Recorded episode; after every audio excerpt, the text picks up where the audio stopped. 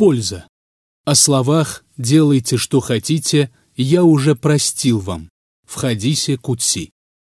Пророк, да благословит его Аллах и приветствует, сказал Омару, «А откуда тебе знать? Может быть, Всевышний Аллах посмотрел на участников сражения при Бадре и сказал, «Делайте, что хотите, я уже простил вам». Аль-Бухари, Муслим. Смысл этих слов вызывает вопросы у многих мусульман. Ведь если понять их буквально, то получается, что этим людям дозволено совершать любые дела, и им была предоставлена возможность выбирать любые из них. Но этого не может быть. Некоторые ученые, в числе которых и Ибн Аль-Джаузи, сказали, под словом «делайте» подразумевается не будущее, а прошедшее. То есть «я простил вам все, что вы уже сделали». Он сказал, тому есть два подтверждения. Первое, если бы речь шла о будущем, то и фраза завершалась бы словами «я прощу вам». Второе, если бы речь шла о будущем, то получилось бы, что им предоставлена возможность совершать любые грехи, а это допустить невозможно. И истинный смысл этих слов «За эту битву я простил вам грехи, совершенные вами до нее». Однако это мнение слабое по двум причинам. Во-первых, слово «делайте» исключает подобное объяснение, поскольку указывает на будущее время, а не на прошедшее. И слова «я уже простил вам» вовсе не предполагают, что слово «делайте» должно согласовываться с ними во времени. Слова «я уже простил» могут служить указанием на то, что это прощение обязательно будет иметь место в будущем, как в словах Всевышнего в первом аяте суры «Пчелы» пришло веление Аллаха, и в словах в 22 аяте суры «Заря» и пришел Господь твой. Можно привести и другие примеры. Во-вторых, сам хадис опровергает это объяснение, поскольку поводом для произнесения пророком «Да благословит его Аллах и приветствует» этих слов послужила история Хатыба, который решил доложить язычникам о действиях пророка «Мир ему и благословение Аллаха». А этот грех он совершал не до битвы при Бадре, а после. Это причина появления хадиса, и именно об этом идет речь в нем. Это однозначно. Мы же считаем, а Аллах знает обо всем лучше, что это обращение к людям, о которых Всевышний Аллах знал, что они не изменят своей религии и умрут мусульманами, и что они могут совершить некоторые из грехов, которые совершают и другие люди, однако Всевышний не оставит их упорствующими в совершении этих грехов, но поможет им искренне раскаяться, попросить прощения и совершать благие дела, стирающие собой грехи. То есть он особо выделил именно их, потому что они отвечают этим требованиям, и им даровано прощение. И это не исключает вероятности того, что прощение было обретено ими благодаря причинам, которые они создавали сами. И это не означает, что им было разрешено отказаться от исполнения религиозных обязанностей, положившись на прощение, обещанное им потому что если бы прощение было даровано им без регулярного исполнения велений Всевышнего с их стороны, это означало бы, что, получив прощение, они уже не нуждались бы в совершении молитвы, соблюдении поста, в совершении хаджа, выплате закята и участии в сражениях на пути Аллаха. А это невозможно. А к важнейшим обязанностям относится покаяние после совершения греха и гарантия прощения не предполагает аннулирование причин этого прощения. Подобные слова содержатся в другом хадисе. Один раб Аллаха как-то совершил грех и сказал, «Господи, я совершил грех, прости же меня». И он простил его. Прожив еще столько, сколько пожелал Аллах, он снова совершил грех и сказал, «Господи, я совершил грех, прости же меня». И он простил его. Прожив еще столько, сколько пожелал Аллах, он снова совершил грех и сказал, «Господи, я совершил грех, прости же меня». И Аллах сказал, «Мой раб знает, что у него есть Господь, который прощает грех и наказывает за него. Я простил рабу моему, пусть же он делает, что пожелает». Аль-Бухари, Муслим. Эти слова не означают предоставление человеку полной свободы в совершении запретных деяний и преступлений. Они указывают на то, что Аллах будет прощать этому человеку до тех пор, пока он будет поступать так, то есть, совершив грех, раскаиваться. Этот раб удостоился прощения, потому что Аллах знал, что он не упорствует в совершении грехов и раскаивается каждый раз, когда совершает грех. И это постановление распространяется на каждого, кто подобен ему в этом. И этому рабу прощение было гарантировано так же, как и участникам битвы при Бадре. Тоже можно сказать и обо всех тех, кому посланник Аллаха, да благословит его Аллах и приветствует, сообщил благую весть об ожидающем его рае или прощении. Ни сам человек, ни сподвижники не понимали эту радостную весть как разрешение совершать любые грехи и отказываться от исполнения религиозных обязанностей. Напротив, эти люди, услышав радостную весть, становились еще более усердными, осторожными и богобоязненными. В качестве примера можно привести тех десятерых, которые были при жизни обрадованы благой вестью о рае. Абу-Бакр ас-Сиддык был очень осторожным в поступках и богобоязненным человеком. Таким же был Омар. Они знали, что хотя эта благая весть и была передана им без каких-либо условий и ограничений, в действительности она все же ограничена определенными условиями, которые они обязаны исполнять до самой своей кончины, и должны отсутствовать препятствия и никто из них не понимал эту весть как предоставление им полной свободы и разрешение совершать любые деяния, которые они пожелают совершить. Важная польза. О смысле слов Всевышнего «Он тот, кто сделал для вас землю покорной». Всевышний Аллах сказал «Он тот, кто сделал для вас землю покорной. Ступайте же по ее возвышенностям и вкушайте из его удела, и к нему вы прибудете после воскрешения. Сура «Власть», аят 15. Всевышний сообщает о том, что Он сделал землю покорной и смиренной для нас. Так что мы можем ходить по ней, копать ее, вспахивать, возводить на ее поверхности разные строения, и Он не сделал ее такой, что делать все перечисленное было бы на ней очень трудно или даже невозможно. Всевышний сообщил, что он сделал землю распростертым ложем, ковром, колыбелью и местом пребывания. И он сообщил, что он распростер ее и вывел из нее воду и пастбища, укрепил ее посредством гор и устроил на ней проходы и дороги, пустил по ней реки и ручьи и сделал ее благодатной и отмерил ее удел. К проявлениям ее благодатности относится и то, что все живые существа и их пища выходят из нее. К ее благодатности относится и то, что когда в нее бросают зерно, из нее выходит во много раз больше, чем в нее посеяли.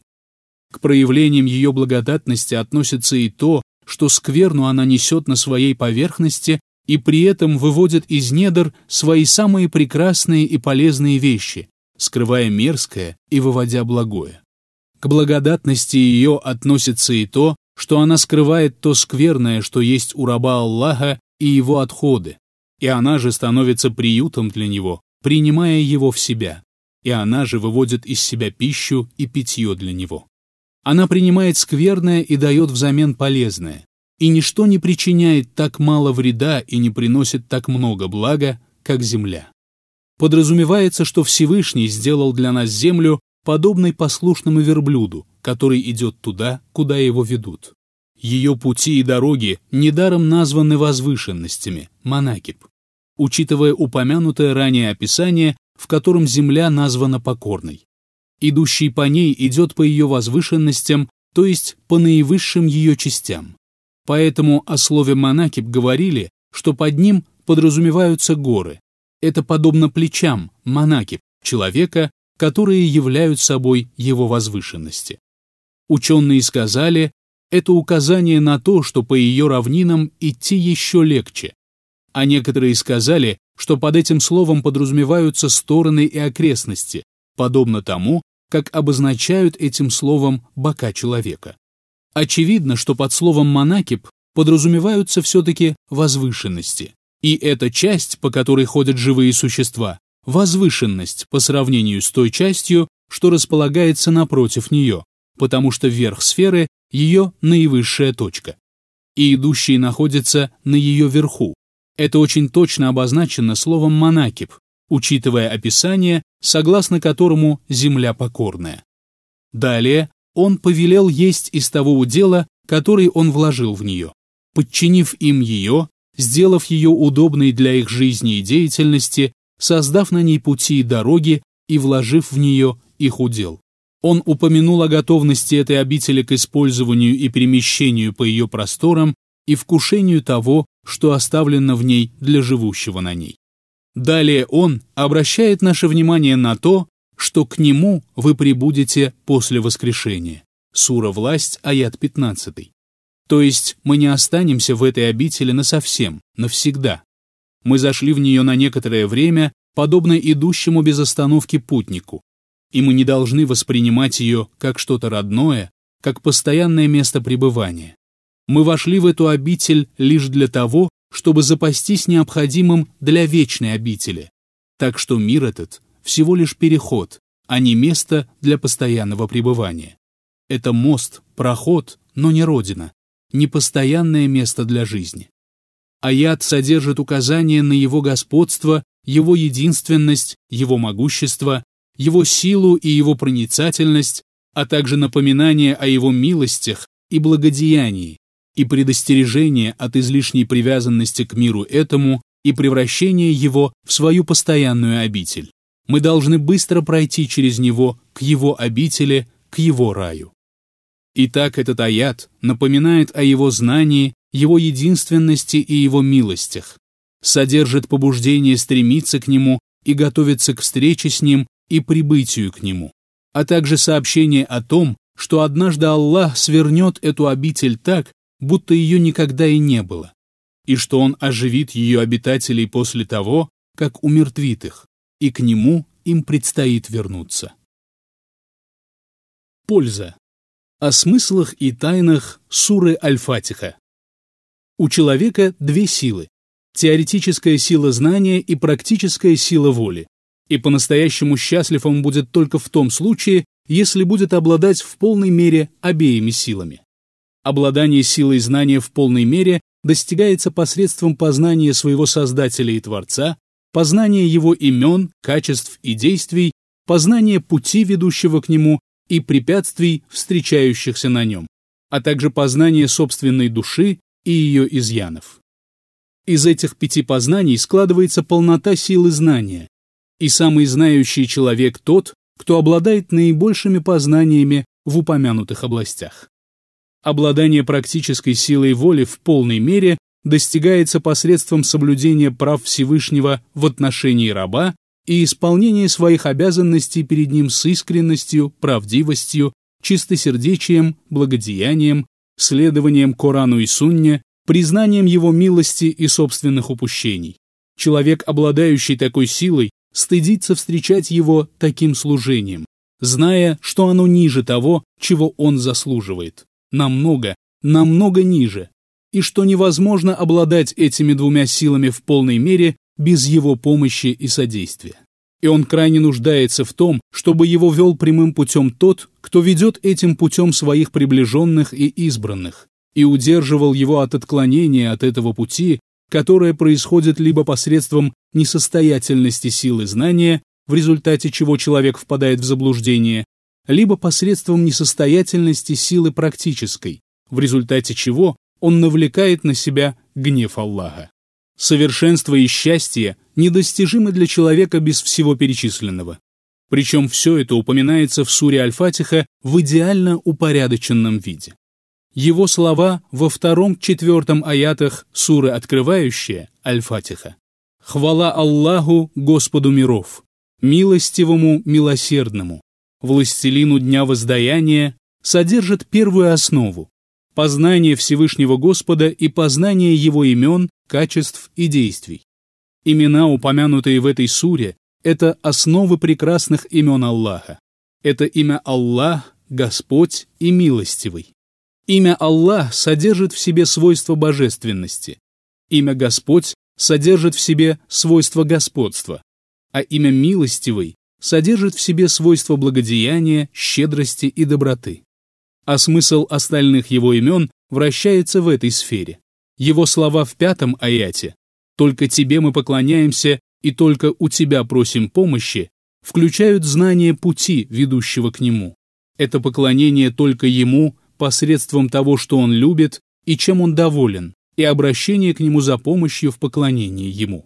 Далее, в шестом аяте, Его слова «наставь нас на прямой путь» содержат разъяснение того, что счастье недостижимо для раба Аллаха без неуклонного следования прямым путем.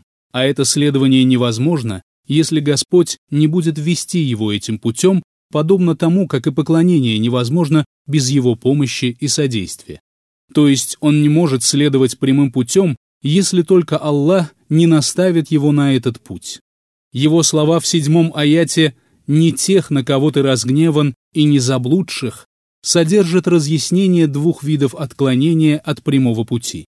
Отклонение в одну сторону – это отклонение в сторону заблуждения, которое представляет собой порчу знания и убеждений, а отклонение в другую сторону – это отклонение в сторону гнева Аллаха, причиной которого является неправильность устремлений, намерений и деяний. Начало суры «Милосердие», середина наставления на прямой путь, а завершение ее – благодеяние. Удел раба во благах, даруемых Аллахом, соответствует его уделу в наставлении на прямой путь, а его удел в наставлении соответствует его уделу в милосердии. Таким образом, все зависит от его милости и милосердия. Милость и милосердие – непременные следствия его господства. Он бывает только милосердным благодетелем, и это непременное следствие его божественности, ибо он истинный Бог, даже если его отвергают отвергающие и даже если многобожники приравнивают к нему кого-то. И тот, кто притворяет в жизнь содержащиеся в суре Аль-Фатиха смыслы посредством своего знания, познания, деяний или состояний, преуспеет, обретя самую большую долю совершенства, поскольку в результате его покорность Всевышнему становится особенной. Это покорность тех, чья степень выше степени простых поклоняющихся. А Аллах тот, кого просят о помощи. Польза. Познание Аллаха через его видимые и слышимые знамения. Всевышний Господь призывает своих рабов в Коране к познанию его двумя путями. Один из них – смотреть на то, что сделано им. Второй – размышлять о его аятах и задумываться над их смыслом. Те знамения очевидные, а эти воспринимаются слухом и разумом. Первый вид. В качестве примера можно привести слова Всевышнего.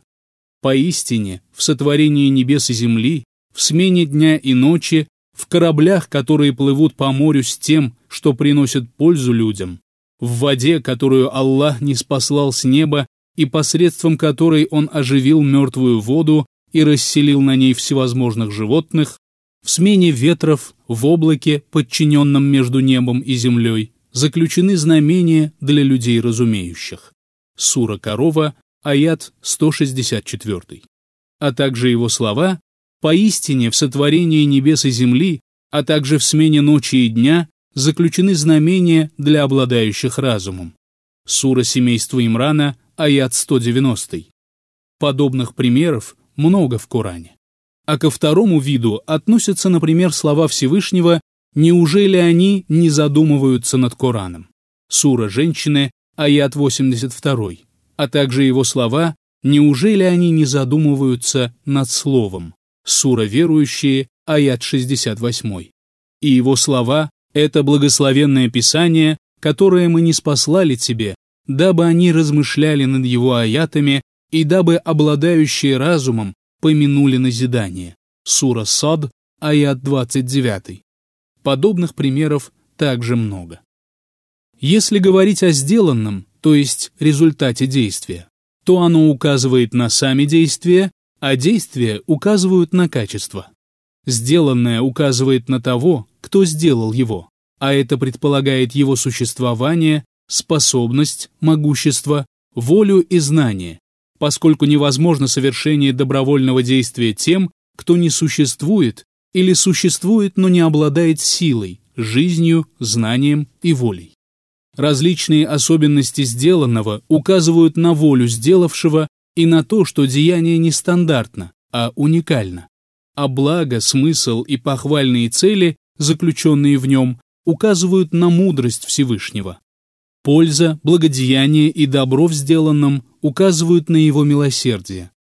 А воздаяние, отмщение и наказание указывают на его гнев, так как содержащийся в сделанном им почет, приближение и забота свидетельствуют о его любви, а воздаяние, отмщение и наказание указывают на его гнев, тогда как содержащийся в сделанном им почет, приближение и забота свидетельствуют о его любви, а унижение, отдаление и оставление без помощи и поддержки указывают на его ненависть. Постепенный переход от крайней слабости и ущербности в начале к совершенству, полноте и завершенности свидетельствует о том, что грядет воскрешение. Процессы, происходящие с растениями, животными и водой, доказывают возможность воскрешения. А проявление милости и приход благ к творениям – доказательство истинности пророчеств. И дополнения, без которых нечто не было бы полноценным, свидетельствуют о том, что дающий их сам совершенен. Таким образом, сделанное Всевышним ясно указывает на его качество и истинность того, что сообщили нам о нем его посланники. Эти очевидные знамения его могущества, то есть его творения, подтверждают знамения, воспринимаемые нашим слухом, то есть коранические аяты, которые также приводят творение Аллаха в качестве доказательства. Всевышний Аллах сказал в 53-м аяте суры разъяснены. Мы покажем им наши знамения по свету и в них самих, пока им не станет ясно, что это истина. То есть Коран – истина. Всевышний Аллах сообщил, что Он непременно покажет им свои осязаемые, очевидные знамения, которые разъяснят им, что его читаемые знамения, аяты Корана, истина. Затем Он сообщил о том, что его свидетельство достаточно для подтверждения истинности его слов, учитывая доказательства правдивости его посланника, приведенные им. Его знамения подтверждают его правдивость, а он свидетельствует о правдивости его посланника. Таким образом, он одновременно свидетель и тот, в чью пользу свидетельствуют, указующий и тот, на кого указывают. Как сказал один из знающих, как же мне искать указание на того, кто сам является указанием на всякую вещь? Каких бы указаний на него я не потребовал, его существование все равно будет очевиднее всех этих указаний. Конец цитаты. Поэтому посланники говорили своим народам, «Неужели вы сомневаетесь в Аллахе?» Сура Ибрахим, аят 10. Он известнее всего известного, и явнее любого доказательства. Вещи были познаны благодаря Ему, хотя мы и познали Его, глядя на них и используя в качестве доказательства Его существование, могущество и так далее, Его действия и установленные им нормы. Польза. Комментарий к хадису Ибн Масуда. В Муснаде Ахмада и Сахихе Абу Хатима со слов Абдуллаха ибн Масуда приводится следующий хадис, в котором посланник Аллаха, да благословит его Аллах и приветствует, сказал, «Если тот, кого постигла печаль или тревога, скажет, «О Аллах, поистине я раб твой, и сын раба твоего, и сын рабы твоей. Я подвластен тебе, решение твое обязательно для меня, а приговор, вынесенный тобой мне, справедлив. Я заклинаю тебя каждым из твоих имен, которыми ты назвал себя сам или которые не спаслал в твоей книге, или открыл кому-то из сотворенных тобой, или оставил скрытыми ото всех, кроме себя. Сделать Коран благодатным дождем для моего сердца, светом моей груди и причиной исчезновения моей горести и прекращения моего беспокойства. То Аллах непременно избавит его от печали и забот и заменит ему их радостью. Люди спросили, о посланник Аллаха, не следует ли нам выучить эти слова наизусть? Он сказал, да, тому, кто услышал их, необходимо выучить их. Этот великий хадис включает в себя полезные сведения о познании, единобожии и поклонении Аллаху, Убудия. Обращающийся к Аллаху с этой мольбой начинает ее словами «Я раб твой, и сын раба твоего, и сын рабы твоей». То есть упоминает родителей и их предков вплоть до самых первых предков – Адама и Хаввы. Это попытка приблизиться к Аллаху и снискать его расположение посредством признания верующим того, что и сам он является его рабом, и все его предки также были его рабами, и что нет у раба ничего, кроме врат господина его, и его милости и благодеяния, и что если господин оставит его без своей помощи и заботы, то он погибнет, и никто не приютит его, и он прибудет в самом плачевном состоянии. Под этим признанием подразумевается «поистине не обойтись мне без тебя и одного мгновения, и нет у меня того, у кого я мог бы попросить защиты, кроме моего Господа, рабом которого я являюсь». Сюда же входит признание верующим того, что у него есть Господь, который распоряжается им, и веления и запреты которого он обязан исполнять, а также того, что он действует в соответствии со своей подчиненностью Всевышнему Аллаху, а не по личному выбору, ибо это присуще не рабу, а царям и свободным, тогда как рабы действуют в соответствии со своим подневольным положением. Этих покорившихся рабов Всевышний назвал своими в 42-м аяте суры Хиджр. «Поистине ты не властен над моими рабами» а также в «А истинными рабами милостивого являются те, которые ступают по земле смиренно». Сура развлечения, аят 63. А остальные – рабы по принуждению, по причине его господства, и их связь с ним такая же, как и его связь со всеми принадлежащими ему домами, а его связь с покорившимися рабами такая же, как его связь с заповедным домом Аллаха его верблюдицей и его домом, который в раю, а также подчиненность ему его посланника, упомянутая в его словах «Если же вы сомневаетесь в том, что мы не спаслали нашему рабу» Сура Корова, аят 23, и в его словах «Причист тот, кто перенес ночью своего раба» Сура «Ночное путешествие», аят 1, а также в его словах «Когда раб Аллаха встал обращаясь с мольбой к нему. Сура Джинны, аят 19. Истинное значение слов «поистине я твой раб» – проявление рабской покорности, смирение, поклонение, устремленность к нему, исполнение велений Господа, избегание того, что он запретил, постоянная потребность в нем и спрашивание у него покровительства и помощи, упование на него и спрашивание у него защиты. При этом сердце его не привязывается к кому-то кроме него посредством любви, страха и надежды. Эти слова также содержат в себе признание. Поистине я – раб в любом положении и состоянии, юный и старый, живой и мертвый, покорный и ослушивающийся, пребывающий в благополучии или застигнутый испытанием, своим духом и сердцем, языком и органами тела. Из этих слов также понимается «имущество мое и сам я принадлежу тебе», ведь раб принадлежит своему господину вместе со своим имуществом. Эти слова также подразумевают «поистине это ты одарил меня всеми благами, которые у меня есть, и все это проявление благодеяния твоего к рабу твоему».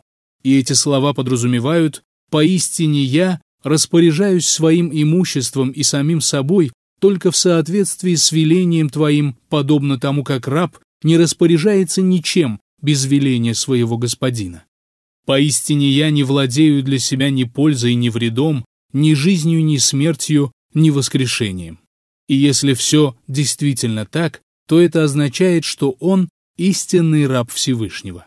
Далее идут слова «я подвластен тебе», то есть ты распоряжаешься мною, как пожелаешь, а не сам я распоряжаюсь собой. Да и как он может самостоятельно распоряжаться собой, если его душа в руках его Господа, чуб его в руке его и сердце его меж двух пальцев его? и его смерть и жизнь, счастье и несчастье, благополучие и испытание – все это в распоряжении Всевышнего, и раб не распоряжается ничем из этого. И он слабее пред Всевышним, чем слабый и презренный невольник, чуб которого в руке могущественного султана, которому он принадлежит и который владеет и распоряжается им. Да, он еще более слаб. Свидетельствуя, что он и все остальные рабы Аллаха подвластны только ему, и что он распоряжается ими, как пожелает, верующий уже не боится их, и не возлагает на них надежды, и не признает их господами для себя, но взирает на них, как на обыкновенных подневольных рабов, которыми распоряжаются. Засвидетельствовав это, раб Аллаха делает свою потребность и нужду в Господе своим неотъемлемым свойством. И когда он будет взирать на людей подобным образом и не будет ощущать потребности в них, и не станет связывать с ними свои надежды, его единобожие будет правильным, как и его упование на Аллаха и поклонение ему. Поэтому Худ, мир ему, сказал, «Поистине я уповаю на Аллаха, моего Господа и вашего Господа. Нет ни одного живого существа, которого бы он не держал за хохол. Поистине мой Господь на прямом пути». Сура Худ, аят 56. Слова «Решения твои обязательны для меня, а приговор, вынесенный тобой мне, справедлив», включают два утверждения. Первое – о том, что постановление его распространяется на его раба. Второе – включает восхваление его и упоминание о его справедливости, то есть Всевышний Аллах обладает властью и ему принадлежит хвала. Это и есть смысл слов Худа. Нет ни одного живого существа, которого бы он не держал за хохол. Затем он сказал «Поистине мой Господь на прямом пути». То есть он одолевающий властелин, распоряжающийся своими рабами и полностью контролирующий их, и при этом он на прямом пути подразумевается справедливость, с которой он распоряжается ими. Он на прямом пути в своих словах, делах, постановлениях, предопределении, велениях, запретах, награде и наказании. И все его сообщения – истина, и все его распоряжения справедливы, и всякое его веление – благо, а все, что он запретил, несет в себе вред, и награда его для тех, кто заслужил ее, награда, даруемая по милости и милосердию его. А наказание его для тех, кто заслужил его, наказание, применяемое по справедливости и мудрости его. Он разделил решение и приговор и охарактеризовал решение обязательностью, а приговор назвал справедливым. Решения Всевышнего включают решения религиозные, шариатские нормы, и решения, касающиеся Вселенной, то есть предопределения. Оба вида применимы к рабу Всевышнего, и он подчинен им. И они исполняются в отношении него вне зависимости от того, желает он этого или нет. Однако, если решением Всевышнего, касающимся Вселенной, он не способен противоречить, то решением религиозным, то есть шариатским нормам, он может противоречить. Приговор представляет собой завершение, доведение до конца, подразумевается завершенное, исполненное решение. Поэтому сказано «а приговор, вынесенный тобой мне, справедлив», то есть решение, которое ты довел до конца и исполнил в отношении своего раба, справедливо. Если же говорить о решении, то это то, что решает Всевышний Аллах. Однако он может исполнить это решение, а может не исполнить. Если это решение, касающееся религии, то оно исполняется в отношении раба. А если это решение, касающееся Вселенной, то если Всевышний Аллах исполняет его, то оно исполняется в отношении его раба, а если нет, тогда оно не касается его. Всевышний Аллах исполняет свои решения, тогда как другие могут решить что-то, но потом не смогут исполнить свое решение из-за возникших препятствий. Всевышний решает и притворяет свои решения в жизнь. Слова «а приговор, вынесенный тобой мне, справедлив» распространяются на все его решения, касающиеся его раба, какой бы категории они ни относились, будь то здоровье или болезнь, богатство или бедность, наслаждение или боль, жизнь или смерть, наказание или снисхождение и так далее. Всевышний Аллах сказал в 30-м аяте Суры Совет, «Любое бедствие постигает вас лишь за то, что приобрели ваши руки». И Всевышний Аллах сказал, когда же его поражает зло за то, что приготовили его руки, то человек становится неблагодарным. Сура Совет, аят 48. Все решения Всевышнего в отношении его раба справедливы. Кто-то может сказать, мол, ослушание, по-вашему, происходит по предопределению Аллаха. Но если справедливость в наказании за ослушание очевидна, то где же тогда справедливость в предопределении этого ослушания? Необходимо сказать, этот вопрос очень важен, и из-за него одна группа людей утверждает, что справедливость – это предопределенная, поскольку несправедливость в случае со Всевышним невозможна. Они сказали, потому что несправедливость – это распоряжение тем, что принадлежит другому, а все сущее принадлежит Аллаху. Соответственно, его распоряжение своими творениями может быть только справедливостью. Другая же группа сказала, нет, справедливость заключается в том, что он не подвергает наказанию за то, что предопределяет. Поскольку наказание от него благо, то становится понятно, что оно не за его предопределение. А справедливость – это воздаяние за грех посредством наказания и порицания либо в этом мире, либо в мире вечном. Этим людям трудно объединить справедливость и предопределение. Они утверждают, что признающий предопределение не может утверждать о справедливости, а тот, кто говорит о справедливости, не может признавать предопределение. Им также трудно объединить единобожие и утверждение качеств Аллаха. Они утверждают, что невозможно утвердить единобожие, кроме как посредством отрицания качеств. И единобожие превратилось в их понимании в отрицание качеств Аллаха, а их справедливость в отрицание предопределения. Что же касается приверженцев сунны, то они признают и то, и другое. Несправедливость, согласно их убеждениям, это применение чего-либо к тому, к чему оно не должно применяться. Например, наказание покорного, не совершавшего грехов. О том, что это ему не присуще и не свойственно, Всевышний Аллах говорит в нескольких местах в своей книге. И если даже Всевышний Аллах вводит в заблуждение, кого пожелает, и предопределяет ослушание и отход от истинного пути кому пожелает, то это в любом случае абсолютно справедливо, потому что он помещает введение в заблуждение и оставление без поддержки туда, где им место. Да и как же иначе, если среди его прекрасных имен Аль-Адль – справедливость, и он тот, все действия которого и все решения правильны и истинны.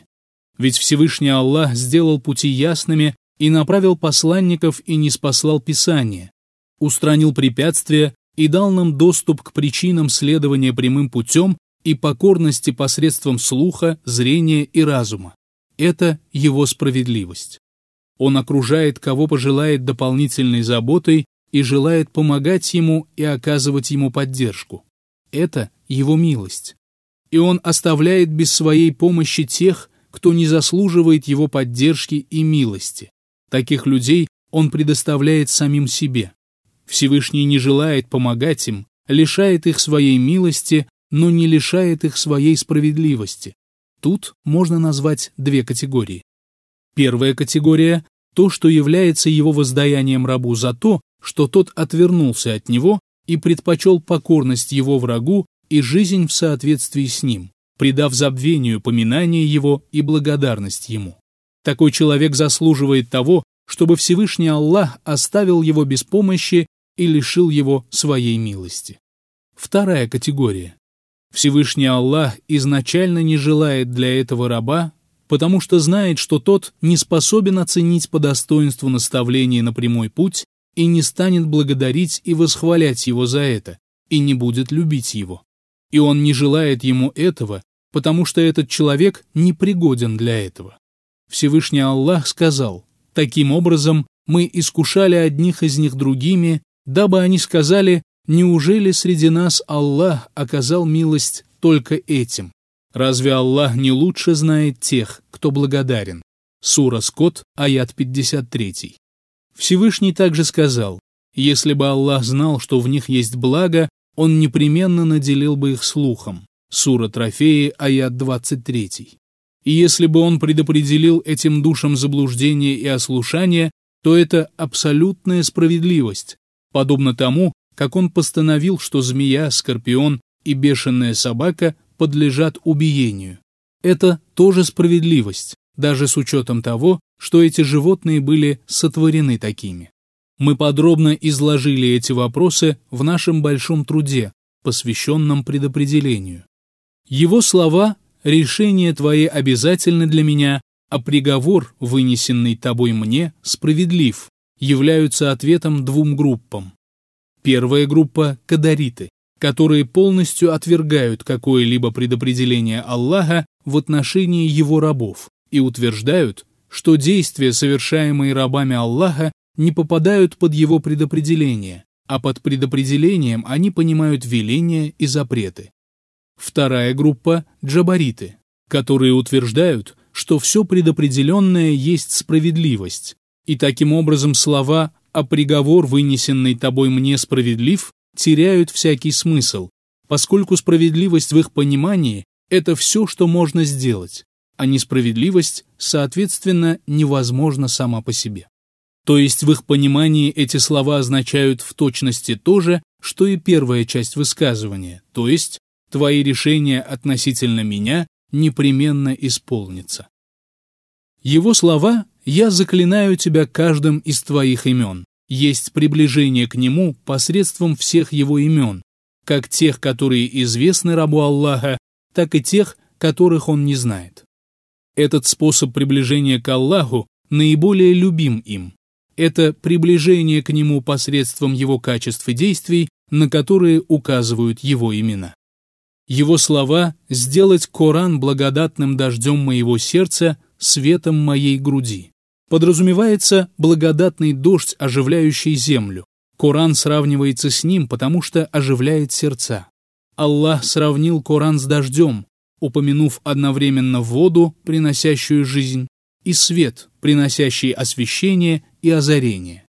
Так он объединил их в своих словах, он не спосылает с неба воду, и долины наполняются потоками в соответствии с их размерами. Поток несет пену, поднявшуюся на поверхность. Подобная же пена появляется на том, что раскаливают в огне для изготовления украшений или утвари. Сура Гром, аят 17. И в словах они подобны тому, кто разжег огонь. Когда же огонь озарил все вокруг, Аллах лишил их света. Сура Корова, аят 17. А также в словах «Или же они подобны оказавшимся под ливнем с неба». Сура Корова, аят 19. И в словах «Аллах – свет небес и земли». Его свет в душе верующего подобен Сура Свет, аят 35. А затем он сказал Разве ты не видишь, что Аллах гонит облака, потом соединяет их? Сура Свет, аят 43. Таким образом, это обращение ко Всевышнему содержит мольбу об оживлении сердца посредством благодатного дождя Корана и освещении груди его светом, дабы обрести сразу и жизнь, и свет. Всевышний Аллах сказал, «Разве тот, кто был мертвым, и мы вернули его к жизни и наделили светом, благодаря которому он ходит среди людей, подобен тому, кто находится во мраках и не может выйти из них. Так неверующим представляется прекрасным то, что они совершают. Сура Скот, аят 122. Поскольку грудь просторнее и больше сердца, то свет, обретаемый ею, просачивается из нее в сердце, потому что наполняет нечто более обширное, чем оно. А поскольку тело и все его органы живут благодаря жизни сердца, и жизнь из него просачивается в грудь, а потом и ко всем остальным органам, то в этой мольбе содержится просьба даровать жизнь сердцу посредством благодатного дождя, который является тем веществом, которое приносит ее. И поскольку печали и тревоги – явление противоположное жизни сердца и его озарению, он просил устранения их посредством Корана ибо это наилучшая гарантия того, что они не вернутся.